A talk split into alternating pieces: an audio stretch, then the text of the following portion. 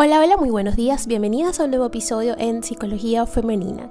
Para quienes son nuevos por acá, mi nombre es Isteikar Blanco, soy psicólogo clínico y me especializo en atención a mujeres, trabajando el empoderamiento, el crecimiento personal, la autogestión emocional y la autoestima, entre otros temas por supuesto. Y el día de hoy vengo a hablar sobre qué es el amor ideal, esa idea, ese pensamiento que tenemos en la cabecita sobre el amor y que a veces nos ha llevado por la calle de la amargura.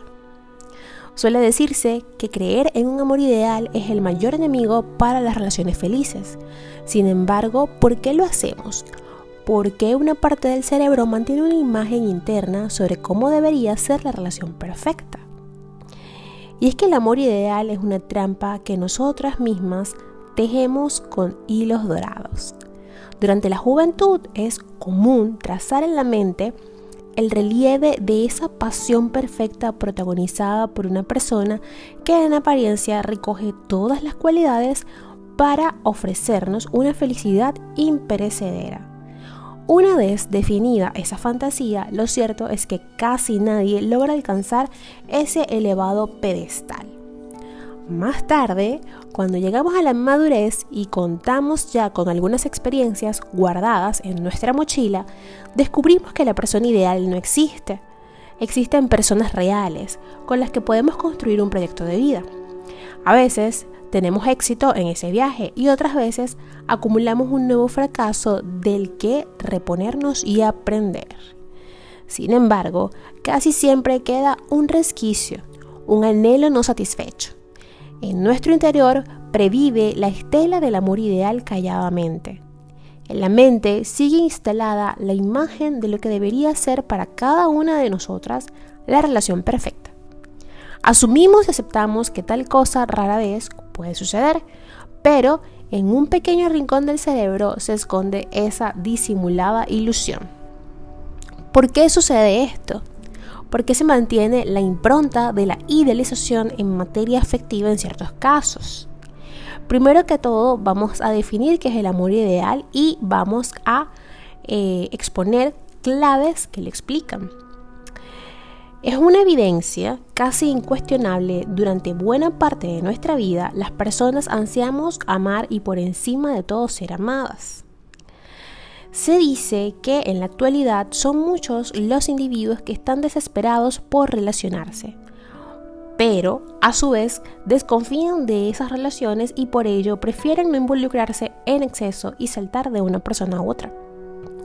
El amor es extraño, es cierto, y a menudo hasta responde a singulares moldes culturales y sociales.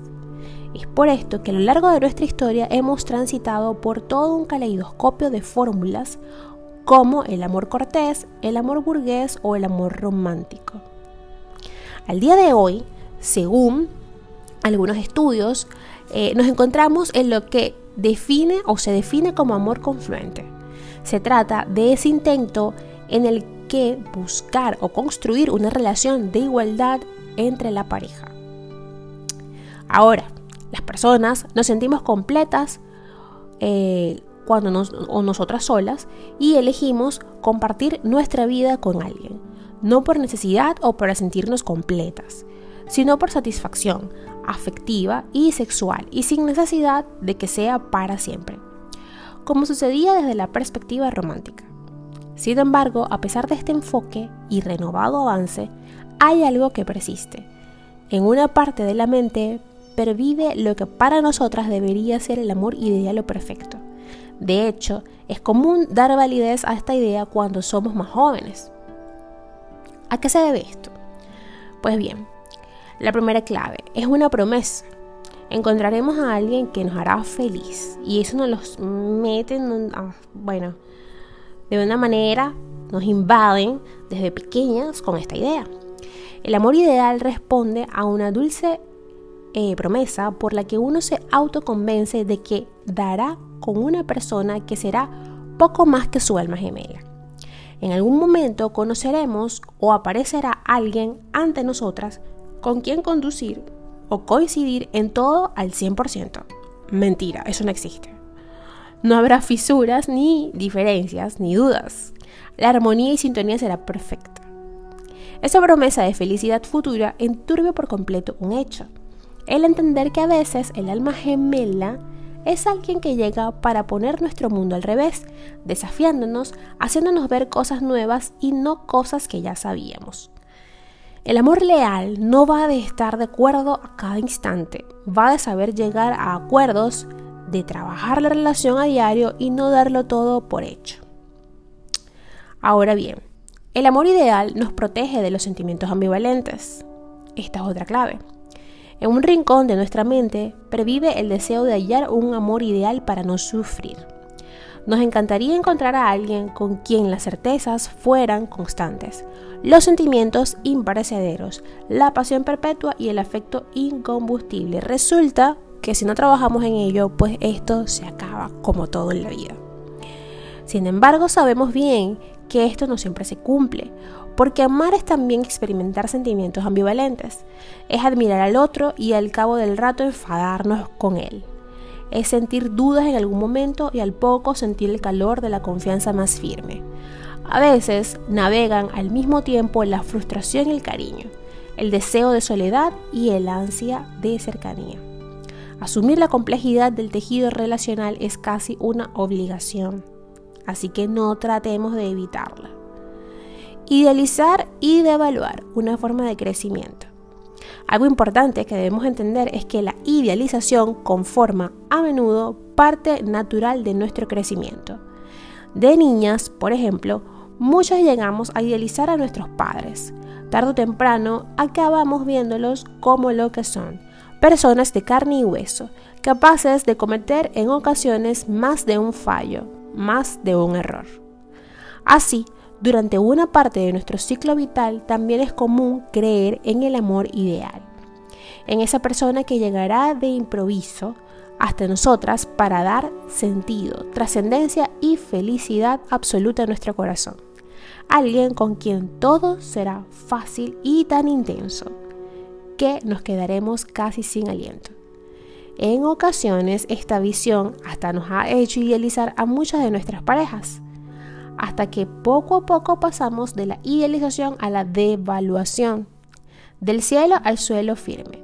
Ese tránsito nos permite realizar un ajuste psicológico para tener una visión más integrada de las cosas y también del amor. Es mirar cara a cara a esa persona de quien estamos enamorados sin filtros ni gafas doradas para verla tal y como es.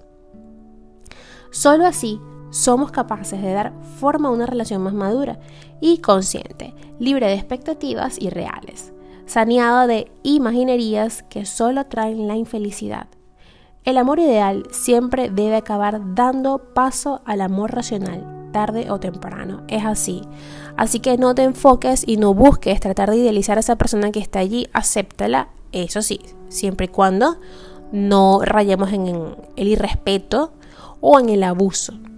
Si esa persona está allí contigo y te ha aceptado tal cual como tú eres, ¿por qué querer cambiarlo? Hasta acá el episodio de hoy, espero que lo hayan disfrutado. Si ha sido así, por favor déjenmelo saber a través de mis redes. Como siempre, las invito a seguirme en Instagram, en Twitter como Psiqueplenitud11, en Facebook y en TikTok. También estoy presente como psicóloga Snaker Blanco. En el bio de Instagram podrán encontrar todos los links que los llevarán directo a cualquiera de mis redes sociales y poder disfrutar de más contenido. Y también se encuentra un link directo a mi WhatsApp para que podamos agendar tu primera consulta online y puedas trabajar en ti. Recuerda que ya este viernes es el primer encuentro mensual y el tema a trabajar en el canal de Telegram será cómo superar una ruptura amorosa. Recuerda que todavía estás a tiempo, escríbeme un mensajito a Instagram o a Twitter y por allí te envío el link para que disfrutes de todo el material que voy a compartir allí y puedas estar en compañía de mujeres que están en la misma situación que tú. Hasta un próximo episodio y que tengan un feliz inicio de semana.